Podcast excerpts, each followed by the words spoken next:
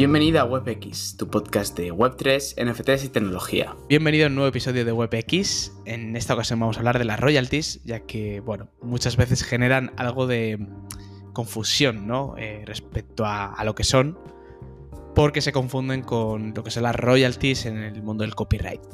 Entonces, generalmente las royalties se aplican a los NFTs. Ahora mismo no se me ocurre otro área en el que, en el que mm, se aplique.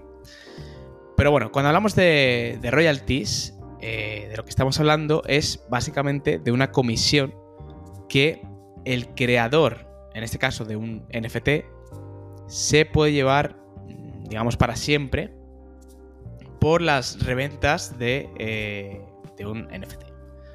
Es decir, yo por ejemplo, creo un NFT con una fotografía. Luego, alguien me la compra, ¿vale? Eso es primera venta. Ahí me llevo la cantidad íntegra por la que haya listado ese NFT. Y posteriormente, de ahí en adelante, ya cuando no está en mi poder, si esa segunda persona lo revende a una tercera y así sucesivamente, yo en un principio al crear el NFT puedo haber estipulado una comisión que eh, pues me quiera llevar, ¿vale? Respecto a, a, estas segundas ventas, ¿no? Ventas secundarias que se llaman. Entonces, eh, muy importante decir que esto no tiene absolutamente nada que ver con, con, el copyright, aunque se le denomine con el mismo nombre.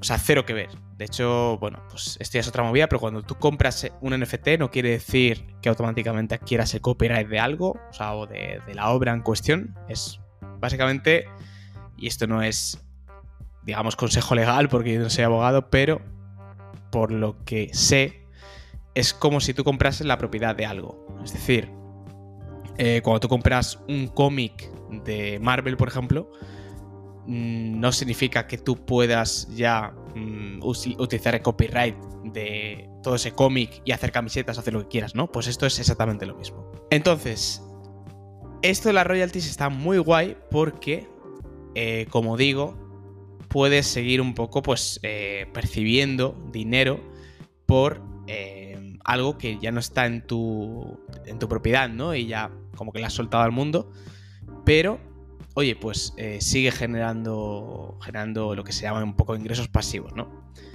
Entonces, muy interesante en distintos casos. Por ejemplo, el más destacado y más común es el de, pues en el mundo del arte, ¿no? Tú eres un artista digital o un fotógrafo, tú creas un NFT de tu obra o de tu fotografía, lo vendes, eh, lo vendiste por, no sé, 10 euros, pongamos, o 10 dólares, eh, porque bueno, estabas experimentando.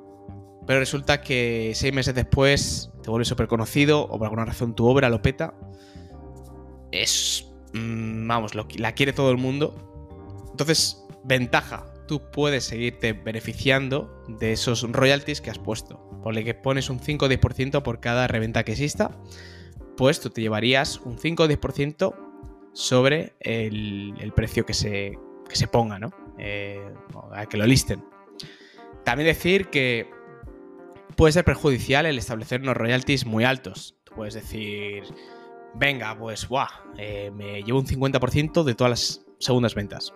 Error posiblemente porque, eh, pues bueno, el propio coleccionista también se querrá llevar algo, ¿no? Eh, por una reventa. Entonces, puede fomentar o puede no fomentar, eh, digamos, el, el, porcentaje que tú establezcas de, de, royalties, esas reventas secundarias. Entonces, muy importante no ser avaricioso con esto. Eh, porcentajes de en torno al 5% suele ser lo habitual. Y, y, bueno, luego hay que tener en cuenta que cada plataforma, cada marketplace lleva su pequeño porcentaje por haberse vendido en ese marketplace, como por ejemplo OpenSea, que se lleva en torno a un 2%, ¿vale?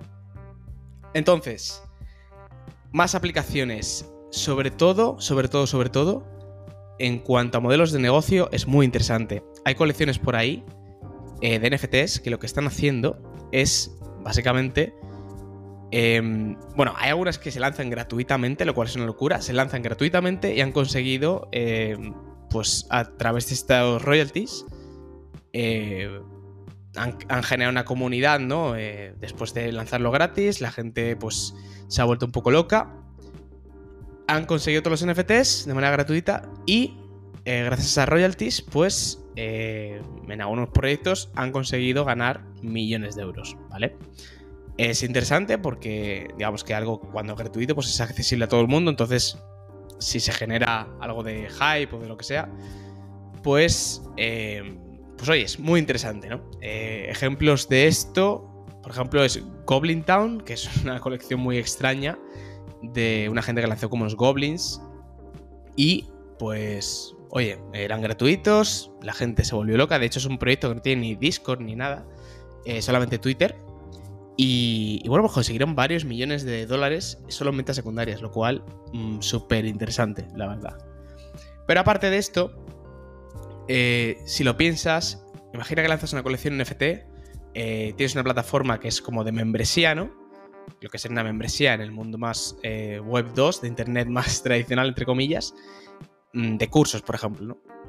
Pues tú podrías lanzar una colección que, eh, pues bueno, si la gente, por lo que sea, se cansa o ya no encuentra valor, digamos que invierte desde un principio, imagínate que vendes estos NFTs a 100 euros o 200 euros, pues como tú sigues generando valor en el largo plazo, en el sentido de, pues, eh, por ejemplo, sigues lanzando nuevos cursos y, bueno, pues mm, haces eventos de vez en cuando, haces formaciones en persona, más en directo, etc.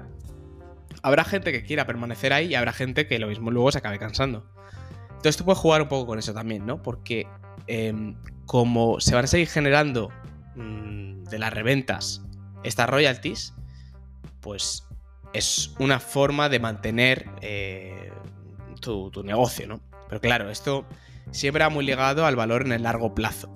Es decir, si tú no sigues generando valor a largo plazo, lo más probable es que nadie quiera comprar eso en el, segundo, en el mercado secundario, ¿vale? Entonces es muy dependiente de esto. Entonces, pues em, también decir que esto puede que funcione, pero claro, tienes que en el largo plazo dar valor, mucho valor, porque si no, al final nadie quiere comprar y las colecciones si no acaban muriendo, ¿vale? Entonces, eh, es interesante, es muy, muy interesante, pero como digo, mm, todo depende de sus aplicaciones. Como siempre, estamos en un periodo muy experimental, eh, puede que esto mm, funcione muy bien a la larga, puede que no, pero es una nueva forma de que tú puedas eh, tener eh, fuentes de ingresos, ¿no? Entonces, pues muy, muy, muy, muy interesante. Al final hay que tener en cuenta que em, con los NFTs lo que se hace es un poco crear escasez, quizás no aposta, pero de manera un poco indirecta, ¿no? Entonces, em, tiene más sentido el tú, por ejemplo, lanzar 100 NFTs o 50 NFTs que te den acceso exclusivo a algo y em, pues luego a través de estas ventas secundarias, porque existe esa escasez y no hay más forma de entrar en una comunidad o acceder a algo que esos 50 o 100 NFTs, eh, pues ahí tiene sentido, ¿no? Este, este, mm, estas ventas secundarias y todo esto. Si tú, por ejemplo, lanzases 100.000 millones, pues no tiene tanto sentido, ¿no? Entonces, al final es eso, jugar mucho con la escasez. Por ejemplo, imaginaos, imagínate, yo soy un influencer eh, solo 50 NFTs dan acceso a una videollamada conmigo mensual, por ejemplo. Eso es escasez, ¿no? En el sentido de que yo el día de mañana soy súper conocido, todo el mundo quiere acceder a esas videollamadas porque, mm, bueno, pues porque quiere pasar tiempo conmigo, lo que sea. Ahí tiene todo el sentido del mundo esto de las royalties, ¿no? Entonces, eh, la gente querría comprar, ¿no? En el mercado secundario y al final se hace un poco una bola. obviamente está algo ligado a la especulación, eh, pero como todo, al final todo, todo activo, toda cosa que se pueda comprar o vender, pues eh, está sujeta a esa especulación. Es un poco casi naturaleza humana, diría. Así que es un poco las, las cómo funcionan las royalties con los NFTs y em, las aplicaciones que más o menos tiene a día de hoy y que pueden tener potencialmente. Así que nada, si te ha gustado este episodio, eh, como siempre, me puedes encontrar en, Twitter como It's Alex Granados o en eh, mi correo o en mi web. Eh, mi web es alexgranados.com y mi correo es hola.alexgranados.com. Así que nos vemos en el siguiente episodio. Si te ha gustado, suscríbete y adiós.